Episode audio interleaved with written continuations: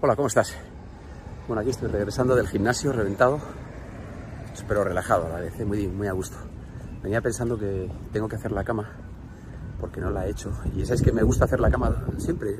No todos los días la hago, a veces no puedo, pero bueno, procuro hacerla siempre, casi siempre. Y pensaba ahora, fijaros qué tontería, que uno de los motivos por los cuales me gusta hacer la cama es porque tengo un recuerdo súper bonito de cuando solía acompañar de una forma más frenética a enfermos de cáncer, lo he contado alguna vez en el hospital.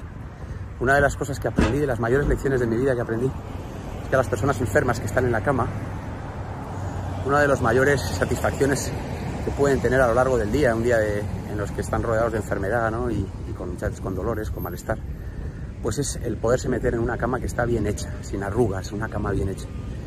Yo recuerdo siempre eso, que, que es muy importante para la gente que está enferma hacerles el regalo de que estén siempre en una cama bien hecha, en una cama limpia, en una cama fresca. ¿eh?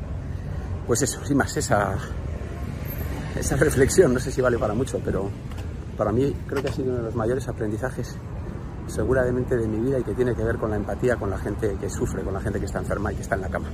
Bueno, nada más esa cosa, esa reflexión. un abrazo grande, que tengas un gran día. Chao.